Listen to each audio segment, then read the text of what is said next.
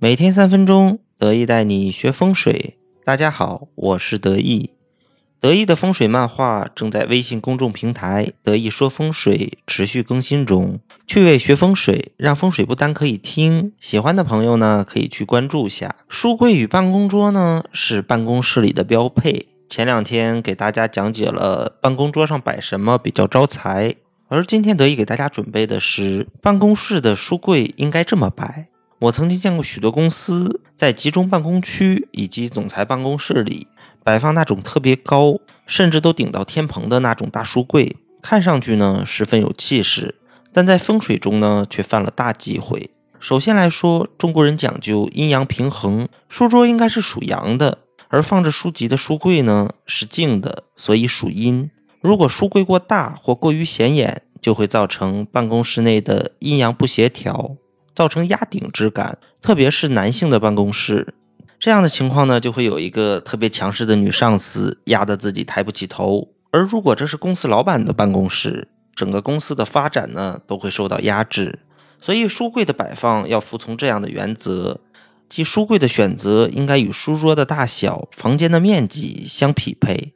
另外呢，也正是因为书柜是阴属性的家具。所以，书柜的摆放上切勿放在阳光直射的地方，会出现财富、智慧的流失。从科学的角度上讲呢，由于阳光直接照射，也会导致书籍因暴晒变得发黄发旧，不利于书本的保存，也同样对自己的文运产生影响。另外，在选择书柜的颜色上也是有一定讲究的，因为文昌星属木，所以我们选择水木色系是比较合适的。切记不要与室内的色差过大或者颜色太过扎眼，这样同样也会影响办公室的阴阳平衡。左青龙右白虎呢，这是一个老生常谈的话题。今天还得跟大家说，在书柜的摆放上呢，一定要注意这个青龙白虎的问题，要么你就会特别累。我有个客户前几天呢，就给我看了他办公室的照片，因为办公桌左边是窗，为了采光好呢，他就把办公桌靠左放。所以书柜呢，也就是放到了他右手边的白虎位上。他说他每天都有忙不完的工作，基本上要累死了，而且还特别不出效率，总是做无用功，一点也不讨领导的喜欢。这其实就是因为他办公室白虎位过高，所以导致的风水问题。所以在书柜的摆放上呢，要摆在自己的左手边青龙位才是吉利的。如果左手边不方便的话呢，还可以把书柜放在自己座椅后方。用高大的书柜作为自己的靠山也是很不错的，因为这个书柜的“柜”字与富贵的“贵”字是同音，取背后有贵的寓意，也就是背后有贵人相助。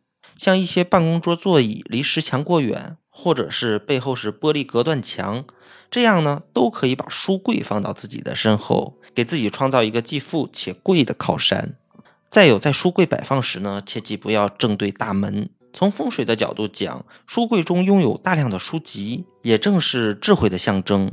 如果将书柜正对着办公室的大门，这样呢就会让自己做事散漫，自然呢也会影响到你的事业运程。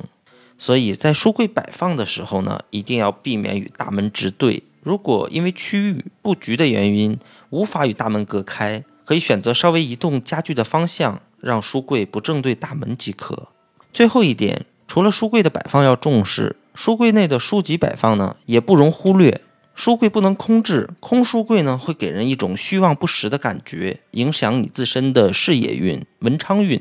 但也切记不能把书柜塞得太满，最好给书柜留点空隙，以做透气之用。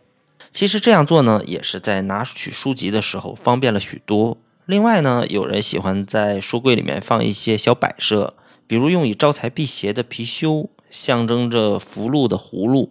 聚气纳福的聚宝盆都是上佳的选择，还有些朋友呢喜欢在书柜上面去摆一些富贵竹，取节节高升之意，这样对文运都是很有帮助的。那么关于书柜的风水呢，得意今天就跟大家分享到这里。